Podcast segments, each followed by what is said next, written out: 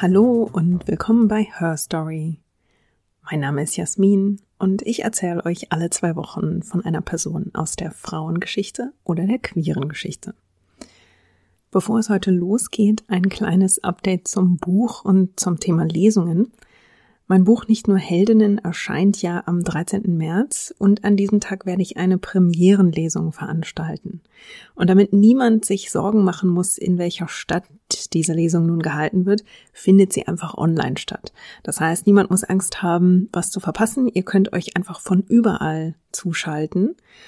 Die Lesung findet per Zoom statt und ich freue mich wirklich riesig, dass ich Journalistin und Podcasterin Nora Hespers gewinnen konnte, die Lesung zu moderieren. Den Registrierungslink für die Lesung findet ihr in den Show Notes und ich poste den in den nächsten Tagen auch nochmal auf Social Media. Ihr findet ihn auch auf der Website herstorypod.de. Ich würde euch einmal bitten, euch über den Registrierungslink anzumelden und dann sehen wir uns hoffentlich am 13. März um 20 Uhr zur Premierenlesung. So, dann kann es jetzt auch losgehen mit der aktuellen Folge. Heute spreche ich über die afrodeutsche Dichterin, Pädagogin und Aktivistin Mai Ayim. Afrodeutsch ist übrigens ein Wort, das sie selbst mitgeprägt hat. Und da sind wir auch schon mittendrin. Mai Ayim hat als eine der ersten die Geschichte schwarzer Menschen in Deutschland untersucht und öffentlich sichtbar gemacht. Sie war Mitbegründerin der afrodeutschen Community, unter anderem der Initiative Schwarzer Menschen in Deutschland, Sie hat sehr, sehr schöne Poesie verfasst, politische, aber auch romantische Poesie. Sie hat sich für die Sichtbarkeit von Afrodeutschen und natürlich gegen Rassismus eingesetzt und inspiriert mit ihrer Arbeit afrodeutsche Aktivistinnen bis heute. Und auch diesmal ein Hinweis, in der Folge heute wird es um Rassismus, Gewalterfahrungen und auch um Suizid gehen. Passt also beim Hören auf euch auf und wenn das Thema zu belastend für euch ist, dann ähm, setzt vielleicht diese Folge aus. Mai Ayim wurde am 6. Mai 1960 geboren und zwar in Hamburg. Ihr Geburtsname war Brigitte Silvia Andler. Die Mutter war weiß, der Vater Emanuel Ayim war ein Student aus Ghana die biologischen Eltern waren unverheiratet und trennten sich und ihre biologische Mutter sah sich offenbar nicht in der Lage, Mai alleine großzuziehen. Sie hatte einen Job, offenbar keine Unterstützung und gab das Kind deshalb ins Heim.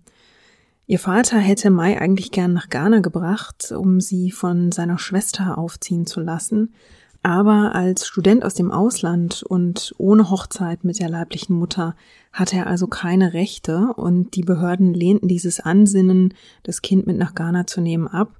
Und so kam Mai also ins Heim, wo sie knapp eineinhalb Jahre verbrachte. Sie wurde dann von der Pflegefamilie Opitz in Münster adoptiert. Als sie in Obhut genommen wurde, konnte sie offenbar kaum laufen. Ihre Entwicklung war also im Heim entweder kaum oder nur unzureichend gefördert worden. Die Pflegeeltern Frido und Ingrid Opitz gaben ihrer Adoptivtochter den Rufnamen Mai. Sie publiziert später lange unter dem Namen Mai Opitz und in den 90ern bemüht sie sich sehr intensiv, ihren Namen behördlich ändern zu lassen, aber da stellen sich die Behörden erneut quer. Sie kann den Nachnamen ihres biologischen Vaters nicht annehmen und so verwendet sie den Namen Mai Ayim ab 1992 dann als Künstlernamen. Mai erlebt als Kind ein strenges Elternhaus bei ihren Pflegeeltern. Sie erzählt zum Beispiel später, dass sie bloß nicht auffallen sollte. Sie sollte sich so gut wie möglich anpassen und eben nicht aus der Reihe tanzen.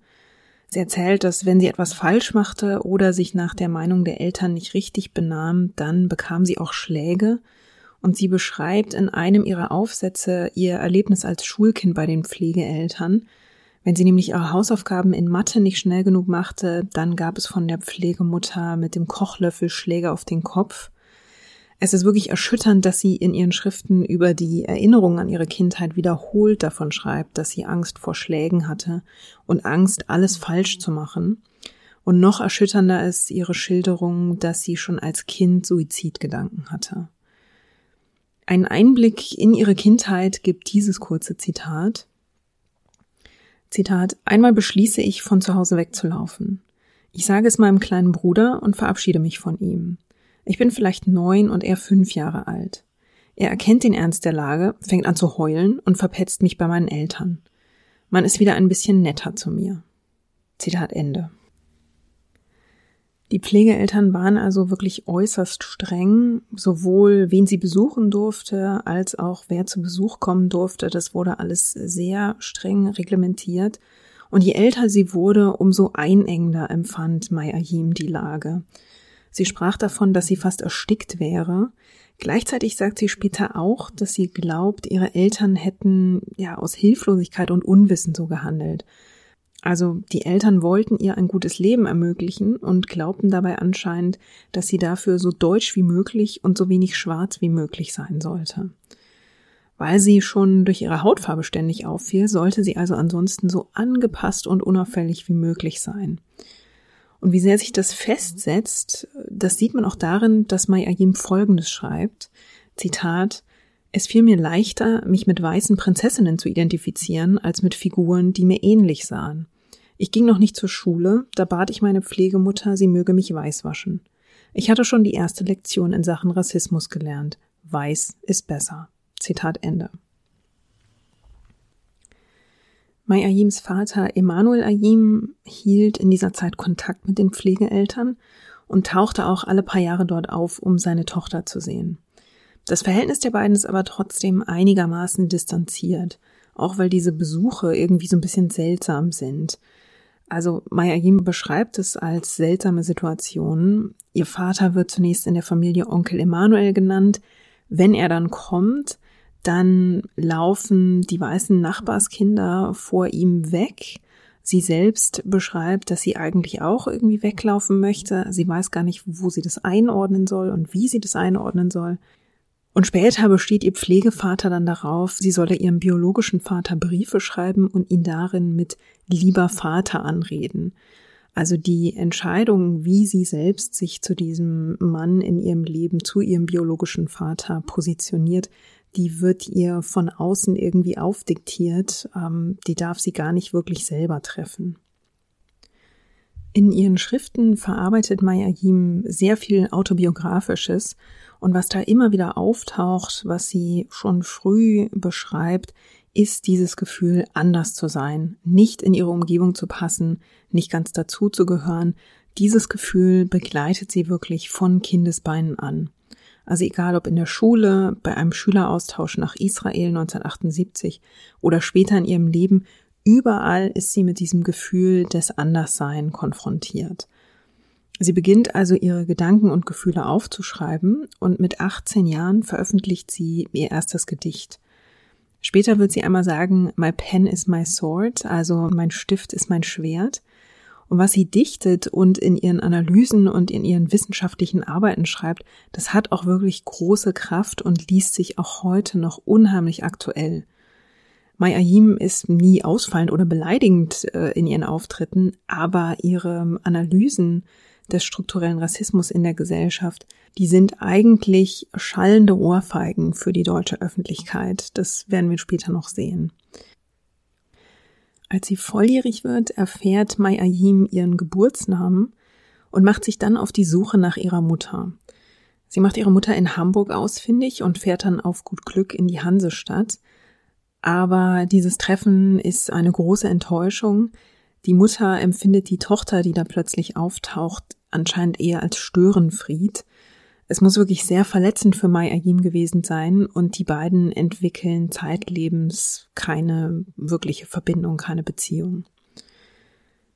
Mai Ayim begibt sich ja nicht nur auf die Spurensuche ihrer biologischen Eltern, sondern versucht auch auszuloten, wo sie selbst mit ihrer doppelten Herkunft steht. Also wie sie sich damit fühlt, was das für sie und ihr Leben und ihre Interaktion mit den Menschen um sie herum, aber auch für ihre Stellung innerhalb der deutschen Gesellschaft bedeutet. Also am Beginn dieser Auseinandersetzung erlebt sie die deutsch-kanadische Herkunft als permanentes Anderssein und in diesem ständigen Rassismus, der ihr begegnet. Sie beschreibt später im Gespräch mit anderen schwarzen Frauen, welcher alltägliche Rassismus Schwarzen begegnet und natürlich auch allen anderen Menschen, die in Anführungsstrichen nicht deutsch aussehen. Das fängt eben schon bei den intimen Fragen nach der Herkunft an. Und Mai erzählt da von einem Beispiel, Zitat, Neulich hat mich wieder so einer angequatscht. Woher kommen Sie? Wo sind Sie geboren? Ich komme aus Münster und bin in Hamburg geboren. Schließlich habe ich dann doch zu seiner Zufriedenheit preisgegeben, woher meine Eltern sind. Worauf er allerdings nicht gefasst war, das war die Fragerei, die ich nun anfing. Und woher kommen Sie? Und Ihr Vater? Und Ihre Mutter? Der Mann war sichtlich verdutzt, hat aber brav geantwortet. Also sie kehrt den Spieß dann auch immer mal um, um den Leuten quasi vor Augen zu führen, was es ist, das sie da eigentlich gerade tun. Diese Episode, die ich jetzt gerade zitiert habe, die stammt aus dem verschriftlichen Austausch drei afrodeutsche Frauen im Gespräch. Da unterhält sich Mayahim mit Laura Baum und Katharina Oguntoye. Und in dieser Unterhaltung tauschen sich die Frauen darüber aus, zum Beispiel, was für sie Schönheit bedeutet und wie schwer es für sie selbst im Umfeld ihrer weißen deutschen Sozialisation war, sich selbst als schwarze Frauen schön zu finden. Sie reden auch darüber, was die Fremdwahrnehmung anderer mit ihnen macht, und sie sprechen dabei ziemlich oft vom Untertauchen oder vom Verschwinden. Und dieses ständige Gefühl des Otherings, des Anderssein und nicht dazuzugehören, das ist unendlich ermüdend. Und die Frauen wünschen sich endlich mal nicht die Ausnahme zu sein. Sie entlarven auch die ständige Annahme, dass Menschen, die schwarz oder migrantisch aussehen, nicht gut Deutsch sprechen können und dass die ständige Frage, woher jemand kommt, die Ausgrenzung aus der deutschen Gesellschaft und diesen ja darunterliegenden Rassismus eben sehr deutlich macht. Denn das Denkmuster, das dieses Verhalten offenlegt, ist ja, wer dem deutschen Durchschnittsaussehen nicht entspricht, der oder die gehört nicht dazu. Womit wir auch wieder beim Bestreben von Mai Ayims Pflegeeltern wären, ihre Pflegetochter in Schubladen zu stecken und in gewisse Lebensbahnen zu drängen. Die Pflegeeltern wollen, dass Mai Ayim in die Medizin geht, womit sie sich ja dann später in Afrika engagieren könnte. Aber Mai Ayim erlebt zum Ende ihrer Schulzeit eine erste intensive Liebe, die dazu führt, dass sie jetzt doch gegen die Pflegeeltern rebelliert mit ihrem Freund geht sie 1979 nach Regensburg und beginnt dort zunächst ein Lehramtsstudium. Später wechselt sie dann zu Psychologie und Pädagogik. Und sie beginnt in dieser Zeit zu reisen. Nach Israel und nach Ägypten. In Israel hält sie sich einige Zeit in einem Kibbutz auf. Sie reist für zwei Monate nach Kenia und Mitte der 80er zum ersten Mal nach Ghana. Sie reist da mit einer freiwilligen Gruppe, die dort Entwicklungsarbeit leistet. Und sie überlegt also, die Familie ihres Vaters zu treffen, um ihn besser kennenzulernen. Die Beziehung mit ihrem Vater, die wird nie ganz einfach sein, aber mit dessen Frau, also Mayahims Stiefmutter Elsie Seyena Ayim und ihren beiden Halbbrüdern baut Mayahim eine ziemliche Nähe auf. Die Stiefmutter berichtet später, dass Mayahim das Tanzen sehr, sehr liebte und dass die beiden einmal gemeinsam in einem Nachtclub in Nairobi die Nacht durchgetanzt haben. Während ihrer Reise wurde auch ein Treffen mit ihrem Großvater arrangiert. Das ganze Dorf erwartete Mayahim damals und ihr Großvater schloss sie sehr herzlich in die Arme. Sie beschrieb dieses Erlebnis als ziemlich überwältigend und überfordernd und natürlich auch sehr emotional. Zu ihrem Großvater entwickelt sie dann ein recht herzliches Verhältnis und von ihrer afrikanischen Familie bekommt sie den Namen Mavuli, was so viel bedeutet wie Gott existiert. Aber auch in Ghana erlebte Mai Ayim, dass sie herausstach, weil ihre Hautfarbe nun also hier heller war. Also sie war weißer als die Menschen in Ghana und sie wurde dort auch aufgrund ihrer Kindheit in Deutschland als europäisiert angesehen. Sie hatte also auch in Ghana wieder ein Erlebnis des, ja, in gewissermaßen Andersseins und hatte dieses Gefühl des zwischen den Stühlen sitzens, also dass sie nirgendwo richtig dazugehörte. Und ich glaube, diese Erfahrungen, dass sie weder in Deutschland noch in Ghana als wirklich ganz zugehörig angesehen wurde, das hatte wohl großen Einfluss darauf, dass sie sich nach ihrer Rückkehr aus Ghana zunächst als Ghanasch-Deutsch bezeichnete und später dann das Selbstverständnis und die Selbstbezeichnung Afrodeutsch mitentwickelte und prägte. Ab 1984 arbeitete Mai Ayim dann an ihrer Diplomarbeit. Ihr Thema lautete Afrodeutsche, ihre Kultur- und Sozialgeschichte auf dem Hintergrund gesellschaftlicher Veränderungen. Als sie dieses Thema ihrem Professor vorschlug, sagte der Professor, es gibt keinen Rassismus in Deutschland. Mai Ayim sucht sich dann eine neue Betreuerin und schreibt die Arbeit also trotzdem. Und in ihrer Diplomarbeit ist sie eine der ersten, die die Geschichte schwarzer Menschen in Deutschland untersucht. Bis dahin herrscht eigentlich der Glaube vor, dass schwarze Menschen überwiegend die Kinder von schwarzen amerikanischen GIs sind, die Teil der alliierten Besatzungsmacht nach dem Zweiten Weltkrieg waren. Mayahim berichtet später selbst, wie überrascht sie ist, als sie das erste Mal hört, dass Schwarze schon im Mittelalter auf das Gebiet kamen, das heute Deutschland ist. In der frühen Neuzeit, ab dem 17. Jahrhundert, werden Schwarze als in Anführungsstrichen exotische Mitbringsel nach Deutschland verschleppt. Viele wurden schon als Kinder verschleppt und HistorikerInnen können heute anhand von Briefen belegen, dass sie regelrecht bestellt wurden. Also da schrieben Adlige oder FürstInnen an Reisende in Afrika, Zitat, können Sie mir nicht einen gut aussehenden afrikanischen Jungen besorgen?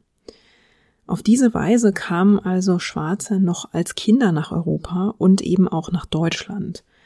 Sie mussten dann an den Höfen von Fürstinnen als KammerdienerInnen arbeiten. Sie bekamen zwar eine Ausbildung, aber die eigentlich auch nur, damit sich diese Fürstinnen und Fürsten, für die sie arbeiteten, also dann sehr gönnerhaft mit diesen in Anführungsstrichen exotischen DienerInnen brüsten konnten und damit, dass sie denen also eine bessere Bildung und nun also Kultur vermittelten. Natürlich auch wieder mit dem rassistischen Unterton, dass sie in ihrem Herkunftsland in Afrika keinerlei Kultur hatten, was natürlich, was natürlich eine absolut rassistische Annahme ist. Mayahim schreibt zum Beispiel über Anton Wilhelm Amo, er wurde aus Guinea verschleppt und musste Anfang des 18. Jahrhunderts den Herzögen von Braunschweig-Wolfenbüttel dienen. Amo studierte Philosophie, schrieb eine Arbeit über die Rechte von Schwarzen in Europa und lehrte an den Universitäten Wittenberg, Halle und Jena. Er war dort der erste schwarze Dozent, aber als sein in Anführungsstrichen Förderer starb, war Amo bald gezwungen, nach Guinea zurückzukehren und starb dort verarmt.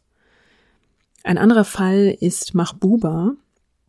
Sie wurde 1837 als Elfjährige auf einem Sklavenmarkt in Nordafrika gekauft. Vermutlich kam sie aus dem heutigen Äthiopien. Und gekauft wurde sie von Hermann Ludwig Heinrich Fürst von Pückler-Muskau. Der befand sich damals gerade auf einer mehrjährigen Orientreise und wollte sich also auf dieser Reise nicht so langweilen und kaufte sich deshalb sowohl Mahbuba als auch noch mindestens eine weitere schwarze Begleiterin. Was mit den anderen Mädchen passierte, ist nicht überliefert, aber wir wissen, dass Fürst Pückler seiner Ehefrau mitteilte, ungefähr zwei Jahre nachdem er Mahbuba gekauft hatte, dass er sie nun zu seiner Geliebten in Anführungsstrichen gemacht hatte. Mahbuba war zu dieser Zeit etwa 13 Jahre alt, Fürst Pückler über 50. Am Ende seiner Orientreise brachte er Mahbuba mit nach Deutschland und das Mädchen war damals schon schwer krank und wurde durch das Klima in Deutschland dann noch kranker. Also ihr Zustand verschlechterte sich dramatisch innerhalb von wenigen Wochen. Pückler versuchte in dieser Zeit äh, seine Ehefrau zurückzugewinnen und reiste also ab und ließ Mahbuba in Muskau bei Cottbus allein zurück. Und dort starb sie 1840 mit nur 15 Jahren. Koloniales Unrecht und äh, Sklaverei erst recht wurden lange nur als ein Problem anderer Länder angesehen. Deutschland fühlt sich da bis heute gern moralisch überlegen wenn es um Kolonialgeschichte geht, aber auch in der Sklaverei, sehen wir bis heute Spuren von dieser Annahme, dass die deutsche koloniale Vergangenheit im Vergleich zu Ländern wie Großbritannien oder Portugal ja vergleichsweise kurz war Es gibt die Annahme, dass Deutschland mit Sklaverei gar nichts zu tun hatte. Und auf diese ja defensive Position zieht man sich dann in, äh, in Diskussionen gern zurück. Aber das spricht Deutschland nicht davon frei, sich damit auseinanderzusetzen. Deutschland hat sowohl eine Kolonialgeschichte als auch Verbindungen in die Sklaverei. Und das heißt also, Deutschland muss sich mit dieser Geschichte auseinandersetzen und auch die eigene Schuld anerkennen und das Leid, das schwarzen Menschen damals zugefügt wurde.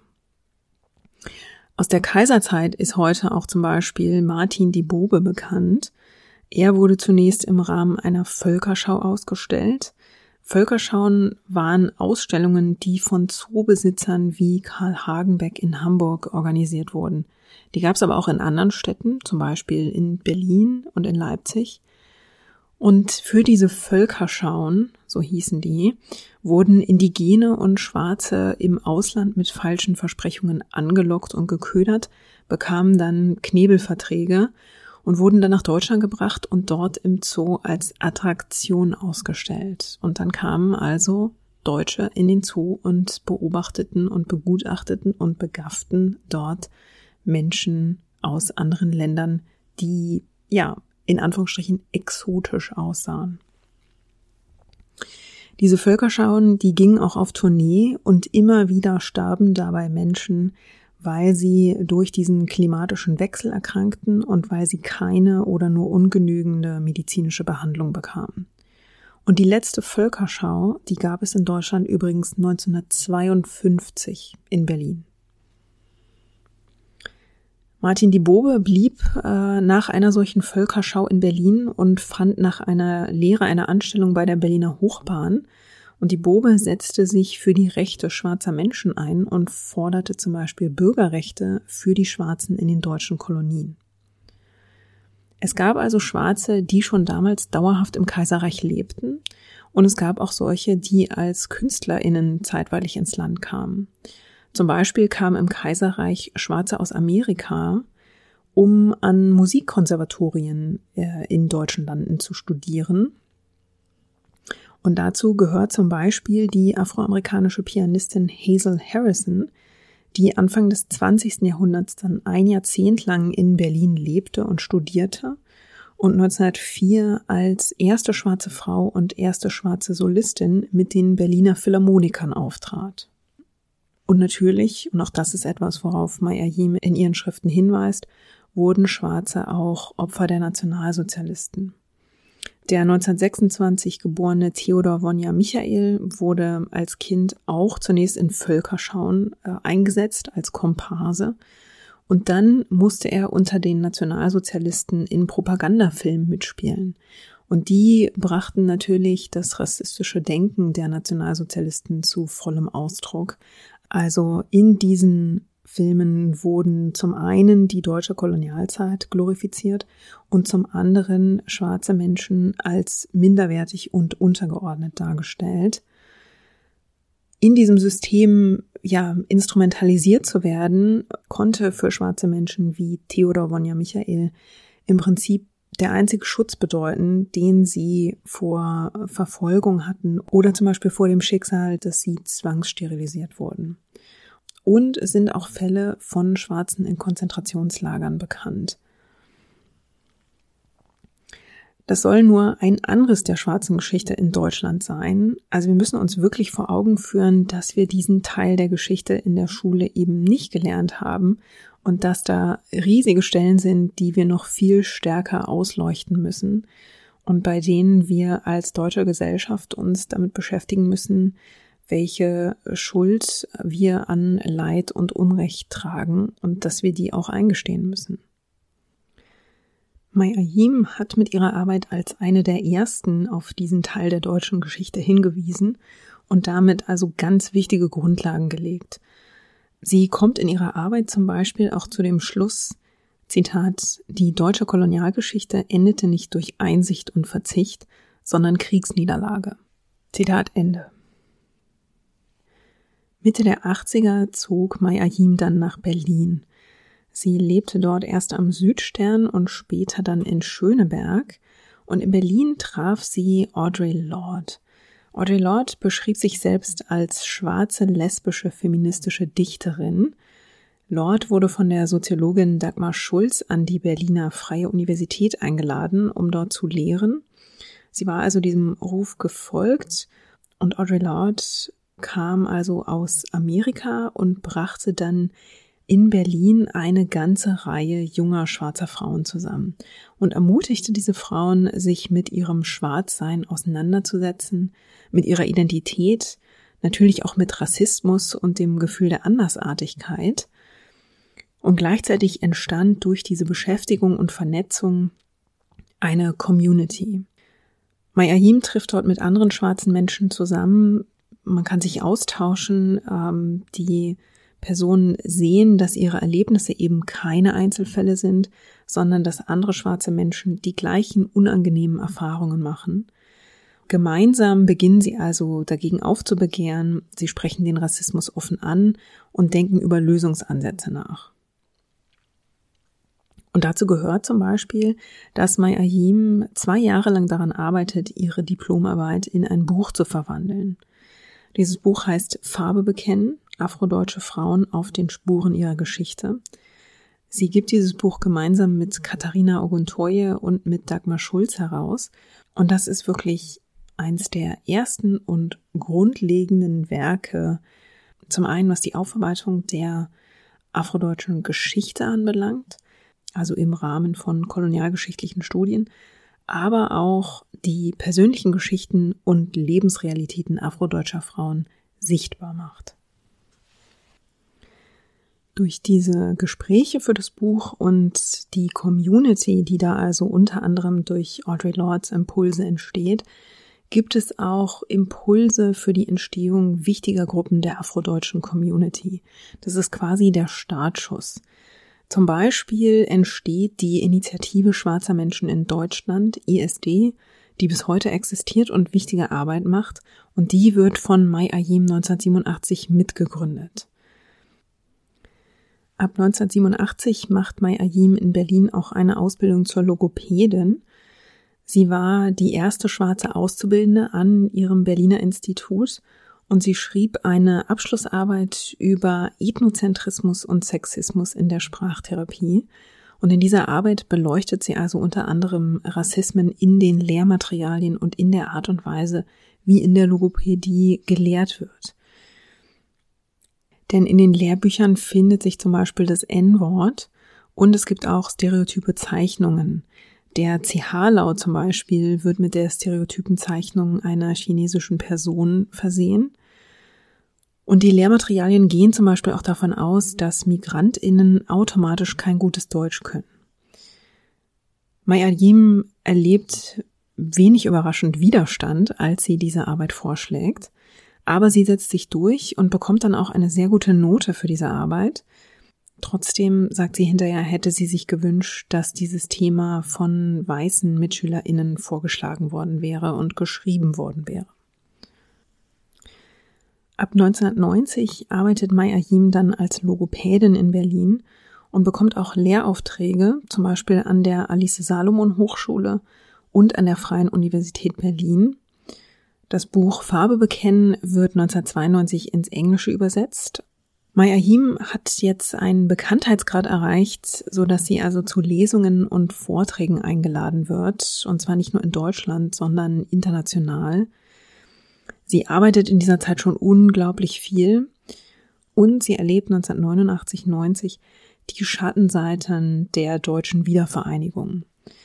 Denn während sich weiße Deutsche in Berlin an den Grenzübergängen in die Arme fallen, und Deutschland dann in so einer Art Freudentaumel und Euphorie über den Mauerfall äh, sich zunächst befindet, wurden Immigrantinnen, Flüchtende, jüdische und schwarze Deutsche mit offenem Rassismus und Antisemitismus empfangen, beziehungsweise um das Jahr 1990 häufen sich die rassistischen Vorfälle und die rassistischen gewaltvollen Übergriffe.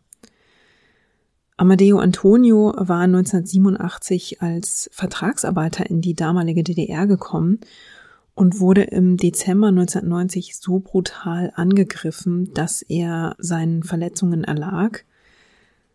Der Mord an Amadeo Antonio ist wohl der bekannteste Fall aus den frühen 90er Jahren von rechtsradikaler und rassistisch motivierter Gewalt. Und Mai Ayim empfand Wut darüber, wie wenig Beachtung das Thema in der Öffentlichkeit und in den Medien damals fand. Sie nannte die deutsche Wiedervereinigung deshalb eine Scheinheit und sie schrieb über die rassistisch motivierte Gewalt das Gedicht Deutschland im Herbst. Darin schreibt sie also auch über Amadeo Antonio und ihr Gedicht endet mit den Worten Deutschland im Herbst, mir graut vor dem Winter. Ja, ihre eigenen Erfahrungen in der Kindheit, diese kraftraubende Arbeit, Rassismus öffentlich zu benennen und Aufklärungsarbeit zu leisten und gleichzeitig zu erleben, wie der Rassismus nach der Wiedervereinigung in Deutschland also neuen Auftrieb bekam, diese Situation war für Mai Ayim sehr belastend. 1995, 96 arbeitete sie sehr intensiv an der Vorbereitung des Black History Month in Berlin im kommenden Februar. Und sie erlitt dann, weil sie sich extrem überarbeitet hatte, im Januar 1996 einen psychischen Zusammenbruch und wurde in der psychiatrischen Abteilung des Auguste Victoria Krankenhauses aufgenommen. Dort bekam sie die Diagnose Psychose. Aber, und auch darüber hatte Mayayim in ihrer Arbeit bereits nachgedacht, auch Institutionen sind für Schwarze keine sicheren Orte. Auch dort ähm, gibt es strukturellen Rassismus, auch dort gibt es viel zu wenig Sensibilität und Unverständnis für die Erfahrungen schwarzer Menschen und für Mai Ayim äußerte sich das nach Ansicht ihrer Freundinnen unter anderem darin, dass der behandelnde Arzt von den Patientinnen auf der Station ausgerechnet sie zum Studienfall für seine Studierenden machen wollte. Das war ein Vorschlag, mit dem sie damals total überfordert war, wie sie ihren Freundinnen anvertraute. Hinzu kam, dass nach medizinischen Untersuchungen eine neue Diagnose gestellt wurde, nämlich dass Mayayim sehr wahrscheinlich unter multipler Sklerose litt. Mit dieser Diagnose und offenbar ohne psychische Medikamente, die hatte man offenbar abgesetzt, wurde sie wieder nach Hause entlassen. Mayayim versuchte in den kommenden Wochen und Monaten wieder in den Alltag zurückzufinden, aber sie konnte sich aus dieser schweren Krise und dieser Überarbeitung nicht mehr befreien am 9. August 1996 beging Mai Ayim Suizid und sie liegt auf dem alten St. Matthäus Kirchhof auf dem Friedhof Berlin-Schöneberg begraben. Zu Mai Ayims Anliegen gehörte, wer durch Hautfarbe und Herkunft geschützt ist, muss sich einsetzen für eine Welt ohne Rassismus und Diskriminierung. Mayahim hat die afrodeutsche Community in Deutschland mitbegründet und ein Schlaglicht auf die Geschichte schwarzer Menschen in Deutschland geworfen. Sie hat Deutschland mit seinem strukturellen Rassismus konfrontiert und sich gegen Rassismus und für mehr Verständigung eingesetzt. Sie hat wichtige politische Poesie, aber auch sehr schöne Liebesgedichte geschrieben. Und ihre Poesie habe ich nur deshalb nicht vorgetragen, weil ich sie nie so gut vortragen könnte, wie Maya Yim das selbst getan hat. Ich kann euch nur wärmstens empfehlen, ihre Gedichte zu lesen und einige der wenigen Aufnahmen zu finden, die es zum Beispiel auf YouTube gibt. Ihre Arbeit wirkt bis heute nach und inspiriert Afrodeutsche und AktivistInnen bis heute. Katharina Oguntoye arbeitet heute als Historikerin und Autorin zur afrodeutschen Geschichte und gegen Rassismus. Die Soziologin Natasha A. Kelly hat das Buch Sisters and Souls Inspiration durch Maya Yim veröffentlicht. Tupoka Ogette leistet als Trainerin und mit ihrem Tu-Podcast wichtige Antirassismusarbeit. Und das ist nur eine kleine Auswahl der schwarzen Frauen, die sich bis heute gegen Rassismus und für die Sichtbarkeit und Anerkennung Afrodeutscher einsetzen. Über ihre Poesie und ihre Arbeit schrieb Mai Ayim einmal die Worte, mit denen ich heute schließen möchte. Zitat Für mich bedeutet Schreiben von den Rändern, Worte für Dinge und Situationen zu finden, die nicht zu existieren scheinen, wenn du die Erfahrungen und Perspektiven jener einnimmst, die die Privilegien und die Macht haben. Als schwarze Schriftstellerin in möchte gern Weißdeutschland ist mir wichtig, die Sichtweisen auf Rassismus, Sexismus und Identität zu formulieren und zu verändern. Das bedeutet nicht, ausschließlich über Probleme, Grenzen und Frustrationen zu schreiben, wie es wohl einigen recht wäre. Wo Unterdrückung ist, da ist auch Widerstand. Wo Widerstand ist, da ist auch Hoffnung. Und wo Hoffnung ist, da ist auch das Feiern. Ich empfehle euch sehr, euch mit Maya Ayims Arbeiten und mit ihrer Dichtung zu beschäftigen. Sie hat nicht nur ein wirklich unglaubliches Talent für schöne und aufrüttelnde Poesie gehabt, auch ihre analytischen Arbeiten, ihre wissenschaftlichen Arbeiten und ihre Studien lesen sich bis heute aktuell. Die Werke von Maya Yim und weitere Literatur zum Thema liste ich euch wie immer in den Show Notes auf. Und da merkt ihr es auch schon, wir sind am Ende der heutigen Episode angelangt.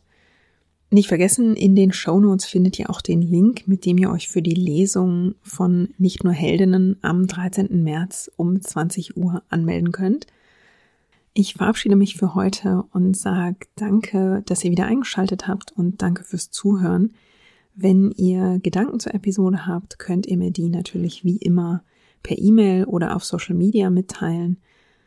Dort könnt ihr auch Vorschläge für künftige Episoden machen. Also ihr könnt E-Mails schreiben an feedback at herstorypod.de oder ihr findet mich auf Instagram und Twitter unter at herstory-pod und auf Mastodon unter at herstorypod at norden.social. Damit sage ich Tschüss für heute. Wir hören uns also wieder in zwei Wochen mit einer neuen spannenden Biografie. Und bis dahin, passt auf euch auf und lasst es euch gut gehen.